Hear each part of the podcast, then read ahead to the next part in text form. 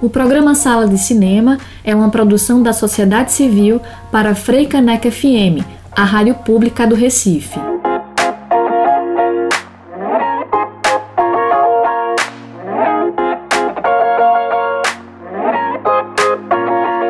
E aí galera, tudo certo? Sábado aqui na Freicaneca FM, eu sou Rafael Buda, está começando mais um programa Sala de Cinema, então vem com a gente. Boa tarde a todas e todos, eu sou Priscila Urpia e estamos de volta com mais um Sala de Cinema na tarde deste sábado aqui na Freicaneca FM.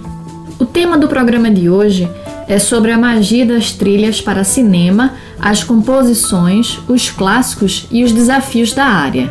A entrevista deste sábado é com o compositor e arranjador Matheus Alves, responsável por trilhas sonoras famosas feitas para diversos filmes, principalmente pernambucanos.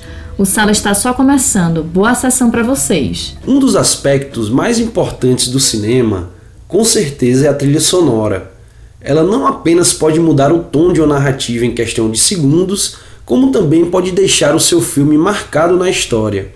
E não poderíamos deixar de iniciar esse programa e não falar de Ennio Morricone, que nos deixou em julho aos 91 anos. Ao longo da carreira, o músico foi responsável por mais de 500 trilhas sonoras para cinema e televisão, incluindo temas inesquecíveis como assovio de Três Homens em Conflito ou o magnífico solo de oboé de A Missão.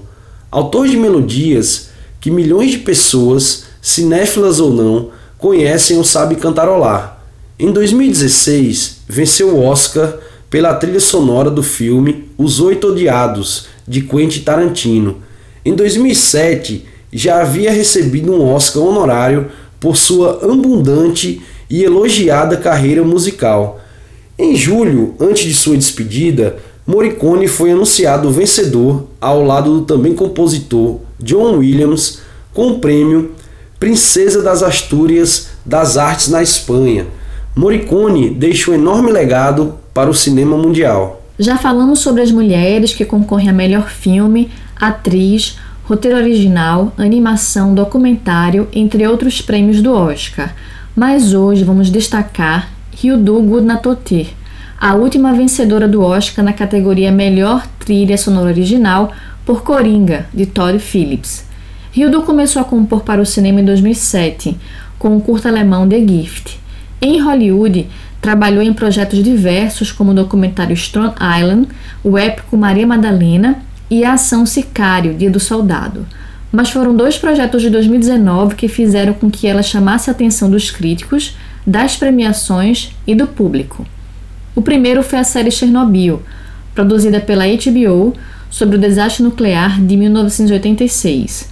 Pelo trabalho na série, Hildu tornou-se a segunda mulher a ganhar o Emmy de trilha sonora. O segundo trabalho, Coringa, tem rendido muitos prêmios. Ela ganhou o BAFTA, conhecido como Oscar do cinema britânico, e tornou-se a primeira mulher a vencer sozinha o Globo de Ouro de trilha sonora. As vitórias da islandesa são especialmente significativas dados os obstáculos que as compositoras enfrentam em Hollywood. Muitas músicas brasileiras já protagonizaram momentos especiais em diversos filmes internacionais, e o programa Sala de Cinema selecionou algumas, como Chorinho, com influência de baião, batizado de Delicado, composta em 1951 por Valdir Azevedo. A música compõe a trilha sonora do recente O Irlandês, filme dirigido por Martin Scorsese. No filme A Era do Rádio, de 1987, Woody Allen presta uma homenagem aos áureos tempos em que o aparelho era a principal ferramenta de informação, comunicação e divertimento das famílias. Denise Dumont se veste de Carmen Miranda para interpretar Tico Tico no Fubá, chorinho de Zequinha de Abreu.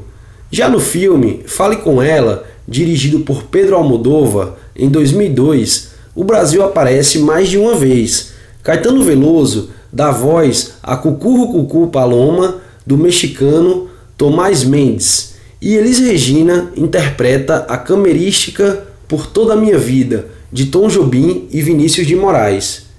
Já o filme ambientado no Rio de Janeiro, a animação Rio, dirigida por Carlos Saldanha em 2011, colocou a capital fluminense no centro da história, protagonizada por simpáticas araras azuis. Sérgio Mendes e Carlinhos Brown compuseram para o filme, que também trouxe Mais Que Nada, do carioca Jorge Benjor.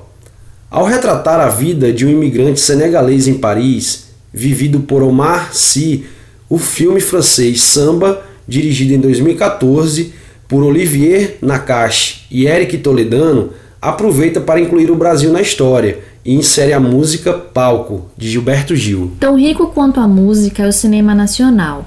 O Brasil está repleto de cineastas que até hoje enriquecem a filmografia brasileira com clássicos arrebatadores. E como a trilha sonora é fundamental para o impacto dramatúrgico de um filme, muitas vezes a sétima arte se aproveitou da riqueza da música nacional para criar trilhas sonoras impactantes, que entraram para a história e marcaram gerações. O site MUBI listou filmes nacionais com trilhas sonoras marcantes que acabaram se confundindo com a própria história do filme. O Ébrio, de Juda de Abreu, Roberto Carlos em Ritmo de Aventura, de Roberto Farias, Gabriela, de Bruno Barreto, Bete Balanço, de Lael Rodrigues, Bicho de Sete Cabeças, de Laís Bodansky, Lisbela e o Prisioneiro, de Guel Arraes, e o Pernambucano Aquários, de Kleber Mendonça Filho. Falecido nesse semestre, Sérgio Ricardo, o músico que compunha imagens, ou o cineasta que filmava música, fez carreira ao lado de grandes nomes da música brasileira, tendo ficado conhecido pela participação em festivais de música. Ele também dirigiu e atuou no cinema e na TV, além de ter feito trilhas sonoras. Um dos integrantes de primeira hora da bossa nova e autor de canções como Zelão e diretor de expressão no cinema novo, com o longa Esse Mundo é Meu, de 1963. Sérgio ganhou fama a contragosto em 1967 por ter quebrado um violão no segundo Festival de Música Brasileira, quando foi vaiado ao apresentar a canção Beto Bom de Bola. Compôs músicas para as trilhas sonoras de Deus e o Diabo na Terra do Sol e Terra em Transe, grandes símbolos do cinema novo, dirigido por Glauber Rocha. E a novidade, Buda, é que seis anos após faturar o 14º prêmio do cinema brasileiro na categoria Melhor Trilha Sonora Original, Finalmente, a aclamada trilha de Felipe Seabra para o filme Faroeste Caboclo está disponível nas plataformas digitais. Sem os diálogos do filme ou efeitos sonoros, é possível mergulhar no lado não muito conhecido do compositor e multi-instrumentista que também lidera há quase quatro décadas a famosa banda brasiliense Plebe Hood, a preferida de Renato Russo. No canal do artista no YouTube, a obra é parcialmente apresentada através de 11 vídeos, alguns somente com a trilha, outros acompanhados também pelos diálogos e sonoplastia, além das belas imagens do filme de René Sampaio. Muito legal, Priscila. E já que estamos em Pernambuco, vou falar um pouco sobre o longa A História da Eternidade de Camilo Cavalcante, primeiro longa-metragem do cineasta, que venceu na categoria Melhor Trilha Sonora Original no Grande Prêmio do Cinema Brasileiro de 2016. A trilha é assinada pelo compositor polonês Preisner. A vitória também representou o reconhecimento do trabalho feito pelo músico pernambucano Dominguinhos. O filme retrata um pequeno vilarejo no sertão onde três histórias de amor e desejo revolucionam a paisagem afetiva de seus moradores. Personagens de um mundo romanesco no qual suas concepções de vida estão limitadas, de um lado pelos instintos humanos, do outro por um destino cego e fatalista. A premiação da edição de 2020 do GP será no dia 10 de outubro, com cerimônia transmitida pela TV Cultura, e nós estaremos também na cobertura aqui no Sala de Cinema. E agora vamos para um breve intervalo do Sala de Cinema aqui na Frecanec FM, mais claro com música fala da banda Secos e Molhados, do filme pernambucano premiado A História da Eternidade, do diretor Camilo Cavalcante. Eu não sei dizer nada por dizer, então eu escuto.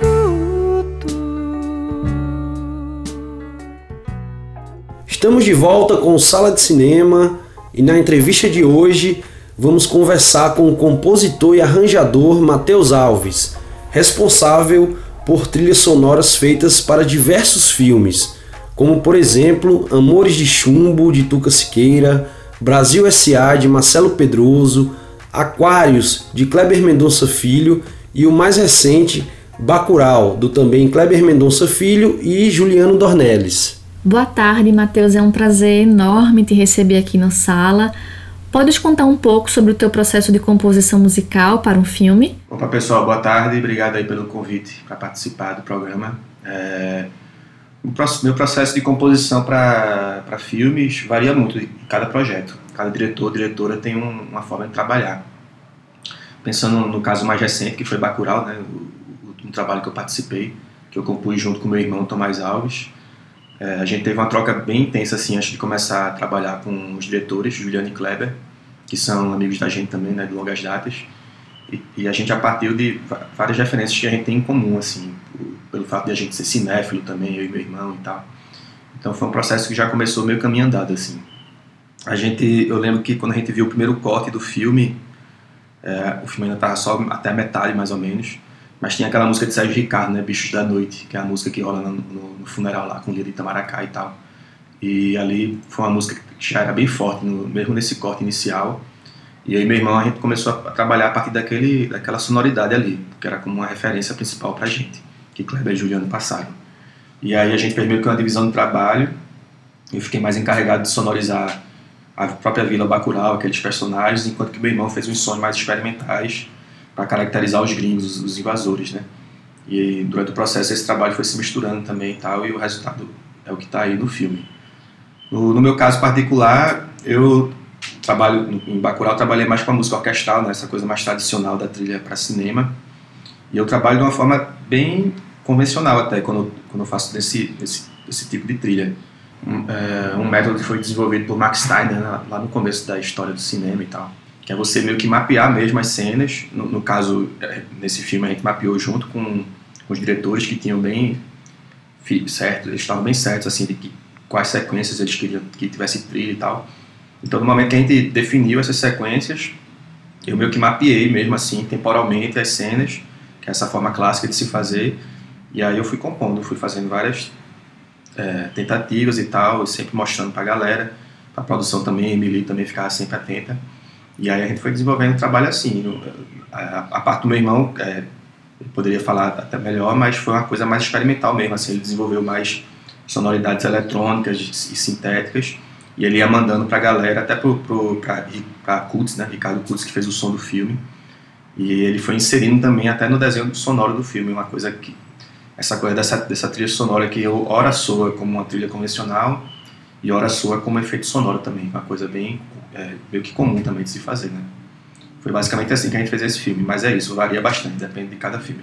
Muito bacana, Matheus. Mas deixa eu te perguntar. Em uma entrevista, o compositor Gabriel Yared costuma dizer que suas músicas para filme existem independente das imagens. Isso significa que, em sua essência, a música é desprovida de qualquer imagem, ou, ao contrário, que há sempre na música uma potencial criação de imagens. Qual a sua opinião sobre isso? É, eu acho que até concordo com a colocação desse compositor.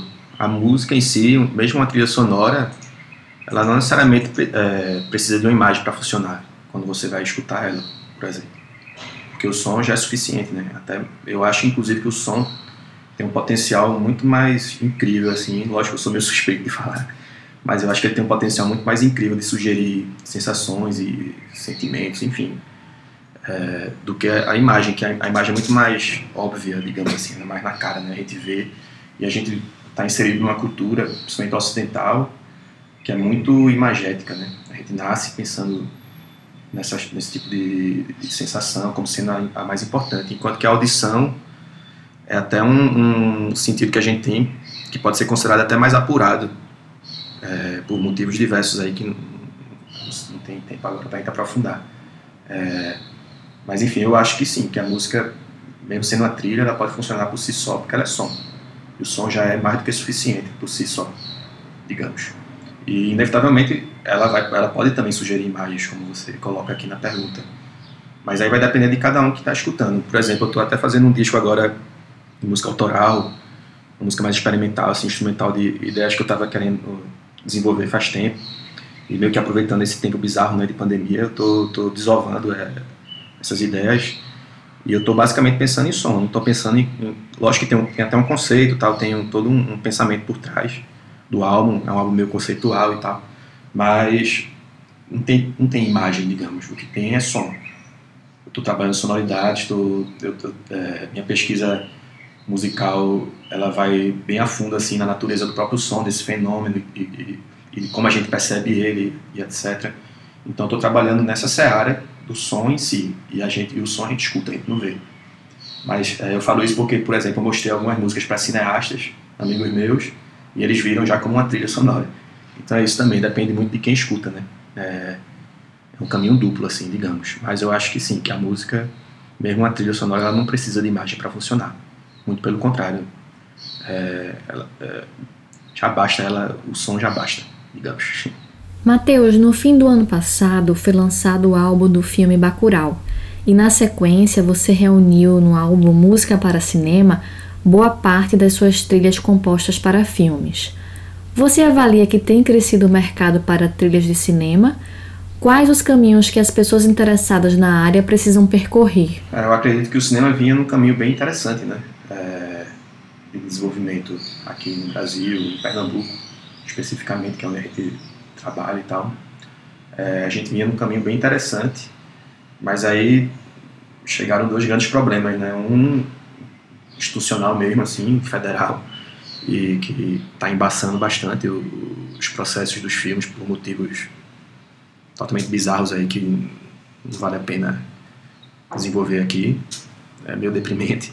E o outro é a pandemia também, né? Essa loucura aí que aconteceu no mundo e que parou basicamente a indústria de entretenimento foi a mais afetada, né? Que tipo, quando é que vai voltar? Eu soube que o cinema está até voltando em alguns lugares e tal, mas enfim, alguns filmes estão sendo rodados, estão começando a ser rodados.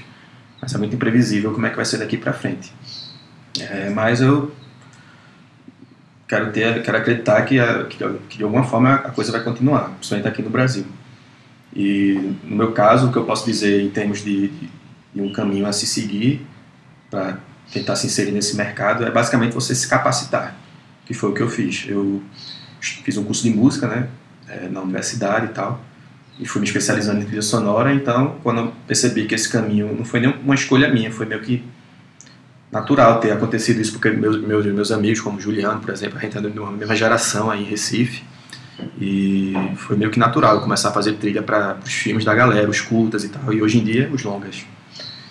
Foi meio que uma coincidência, mas em paralelo a isso eu estava sempre me capacitando, estudando bastante, composição principalmente, e nos últimos tempos, mais do que isso até, eu venho me capacitando muito nas ferramentas de áudio também, né? E conhecimento do próprio som também, desse, desse fenômeno. Porque para você trabalhar com composição, você tem que estar tá pensando em várias frentes ao mesmo tempo, não é só fazer uma melodia.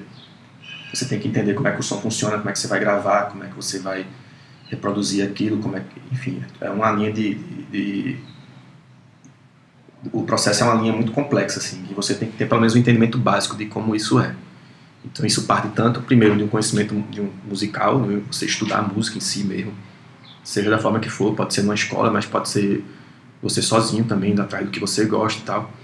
E em paralelo esse conhecimento mais técnico, que é mais objetivo em certa medida, que aí eu vejo muita coisa pela internet mesmo, sou meio autodidata nesse, nessa, nesse, nessa seara aí do, da, do áudio. Também me valho muito da, da ajuda de vários amigos meus e amigas que são profissionais da, dessa área, estão sempre me ajudando. Mas muita coisa eu vejo no vídeo de YouTube mesmo, nos fóruns e tal. E cascavilhando aqui os programas de, de áudio, para você ter um certo domínio, assim, do, de, como trabalhar esse tipo de material. E, falando de trilha sonora específico, especificamente, você tem que ver filme o tempo todo. Como eu falei antes aí, eu sou cinéfilo, né? Então eu vejo filme desde que eu nasci, basicamente. Minha família, meus pais também. A gente sempre foi para cinema e tal, desde criança. Então você tem que ver muito filme para entender como é, se faz trilha desde o começo, todos os tipos de filme, não só filme de Hollywood, mas filme europeu, filme oriental, filme brasileiro também. Você vê como é que é feito e aí você vai trilhando o seu caminho. Mais ou menos por aí que eu entendo o caminho para esse, esse, esse mercado. Excelentes dicas, Muito legal aqui hoje sua participação, Matheus. A gente está muito feliz. Foi muito massa ter você aqui no Sala de Cinema. Agradecemos muito a sua participação. Massa, galera. Obrigado a vocês aí pelo espaço. É, espero ter feito algum sentido aí né, nas minhas falas. E vida longa é o cinema pernambucano, principalmente, né? Eu tenho boto fé que não vai, que a coisa não vai, não tem como ir para trás. A gente já conquistou muita coisa. Tem muita gente massa fazendo filme por aí, galera da minha geração, mas tem muita gente nova que eu tô ligado também que tá botando para gerar. E vamos seguir em frente aí. É, minha mensagem para a galera do, de som e de, de trilha é siga firme, que de algum jeito a coisa vai andar. Vamos em frente aí. Valeu, grande abraço a todos. Vamos ao Fique por Dentro. Tenet, protagonizado por John David Washington, do premiado diretor Christopher Nolan, tem música original do rapper Travis Scott na trilha sonora. O Festival Internacional de Cinema de Arquitetura, o ArcCine 2020, será realizado em novembro. A quinta edição contará com mostra competitiva internacional, além de mostras fora de competição. Duas plataformas de streaming gratuitas chegam ao Brasil neste ano: Vixine TV e Pluto TV. São alternativas mais acessíveis às gigantes de streaming, com conteúdo sob demanda. O Festival Potiguar, Guaiamum Audiovisual, promove online o segundo seminário Audiovisual e Mercado, de 15 a 17 de setembro. Vale a pena conferir. E aqui no Sala, vamos de Nighthawk, de Matheus Alves e Tomás Alves, do filme Bacurau, de Kleber Mendonça Filho e Juliano Dornelles.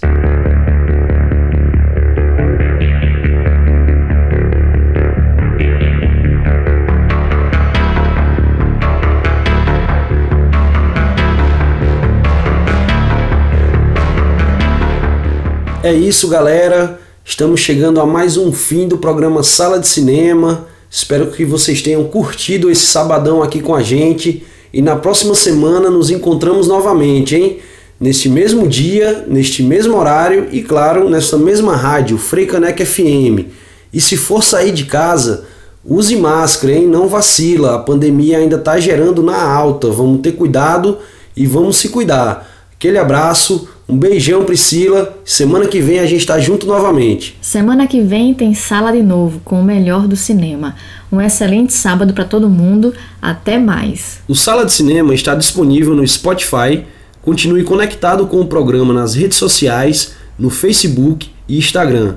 Sugestões de pauta podem ser enviadas para o e-mail programa sala de cinema@gmail.com. O programa Sala de Cinema é uma produção da sociedade civil para Freicaneca FM, a rádio pública do Recife.